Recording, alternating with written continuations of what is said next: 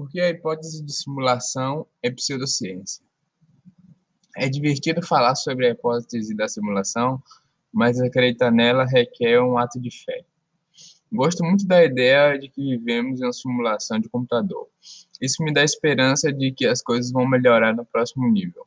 Infelizmente, a ideia não é científica, mas porque algumas pessoas acreditam na hipótese da simulação. E qual é exatamente o problema com isso? É sobre isso que falaremos hoje. De acordo com a hipótese da simulação, tudo que vivenciamos foi codificado por um ser inteligente e fazemos parte desse código de computador. O fato de vivermos em algum tipo de computação por si só não é anticientífico. Por tudo que sabemos atualmente, as leis da natureza são matemáticas. Então você poderia dizer que o universo está apenas computando essas leis. Você pode achar que essa terminologia é um pouco estranha, e eu concordaria, mas não é controvérsia. A parte polêmica sobre a hipótese da simulação é que ela assume que existe um outro nível de realidade onde alguém ou alguma coisa controla o que acreditamos ser as leis da natureza, ou mesmo interfere nessas leis.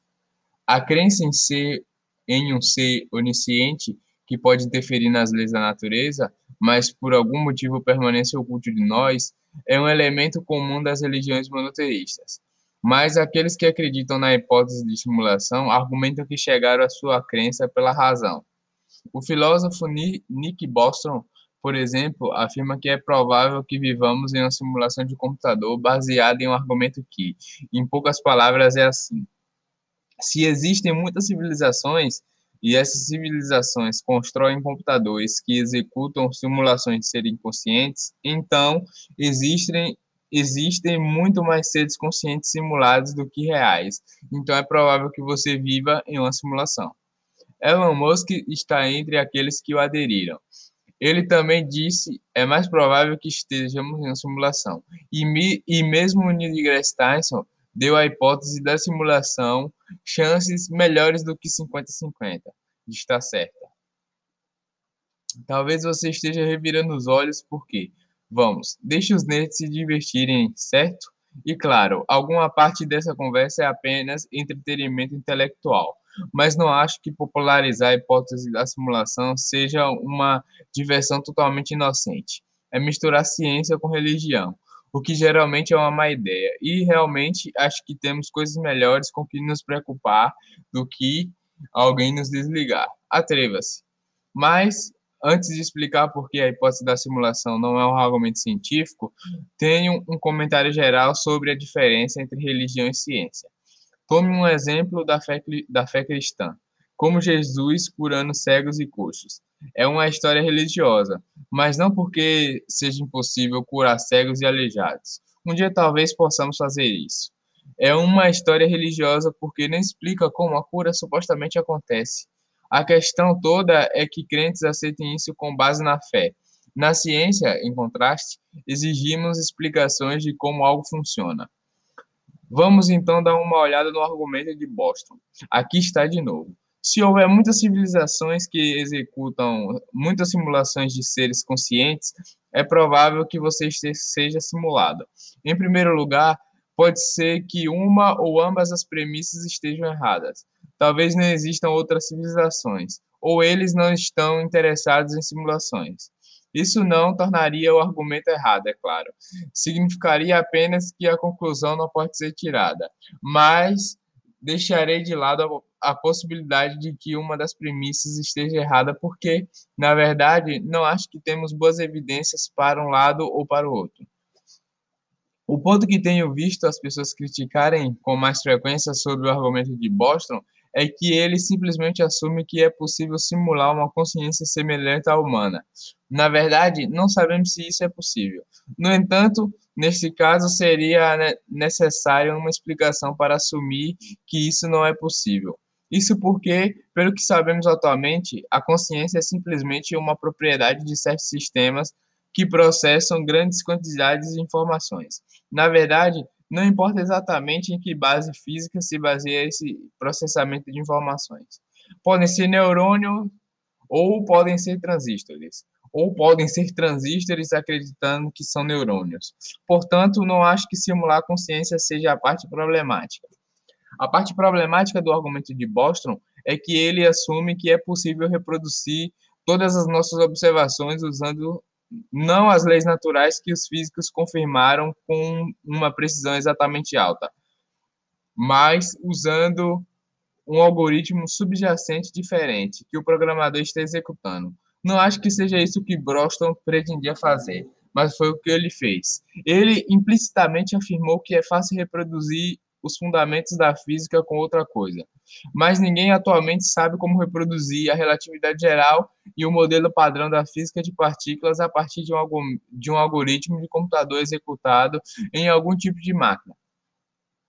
Você pode aproximar as leis que conhecemos com uma simulação de computador. Fazemos isso o tempo todo. Mas se fosse assim que a natureza realmente funcionasse, poderíamos ver a diferença. De fato, os físicos procuraram por sinais de que as leis naturais realmente acontecem passo a passo, como um código de computador, mas sua, sua busca acabou de mãos vazias.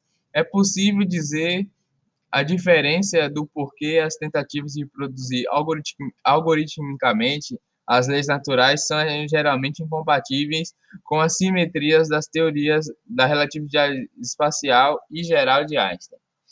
Vou deixar uma referência sobre o que realmente acontece quando você tenta fazer essa reprodução algorítmica das leis da natureza. Em resumo, o resultado final é que não é fácil superar Einstein. Também não ajuda, aliás, se você assumir que a simulação seria executada em um computador quântico. Os computadores quânticos, como expliquei anteriormente, são máquinas para fins especiais. Ninguém sabe atualmente como colocar a relatividade geral em um computador quântico. Uma segunda questão com o argumento de Bostrom é que, para funcionar, uma civilização precisa ser capaz de simular muitos seres conscientes. E esses seres conscientes tentarão eles próprios simular seres conscientes, e assim por diante. Isso significa que você precisa compactar as informações que achamos que o universo contém. Portanto, Bostrom deve assumir que é de alguma forma possível não se importar muito com os detalhes em algumas partes do mundo onde ninguém está olhando no momento, e apenas preenchê-los caso alguém olhe. Mais uma vez, ele não explica como isso deve funcionar, que tipo de código de computador pode realmente fazer isso? Qual algoritmo pode identificar subsistemas conscientes e sua intenção e então preencher rapidamente as informações necessárias sem nunca produzir uma inconsistência observável? Essa é uma questão muito mais difícil do que Broston parece apreciar. Em geral, você não pode simplesmente descartar processo processos físicos em distâncias curtas e ainda acertar as distâncias longas. Os modelos climáticos são um excelente exemplo. Atualmente não temos capacidade computacional para resolver distâncias abaixo de cerca de 10 km, mas você pode simplesmente jogar fora toda a física abaixo dessa escala. Esse é um problema não linear. Então, as informações das escalas curtas se propagam em escalas grandes. Se você não pode computar a física de maneira certa, é uma grande dor de cabeça. E a única razão pela qual cientistas do, clima acertam aproximadamente é que eles têm observações que podem usar para verificar se suas aproximações funcionam. Se você tem apenas uma simulação, como o programador na hipótese de simulação, você não pode fazer isso. E esse é o meu problema com a hipótese da simulação.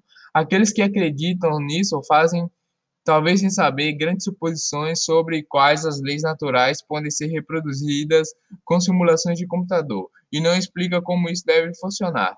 Mas encontrar explicações alternativas que combinem todas as observações com alta precisão é realmente difícil.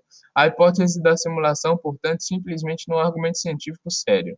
Isso não significa que esteja errado, mas significa que você terá que acreditar porque tem fé, não porque a lógica não porque tem a lógica ao seu lado.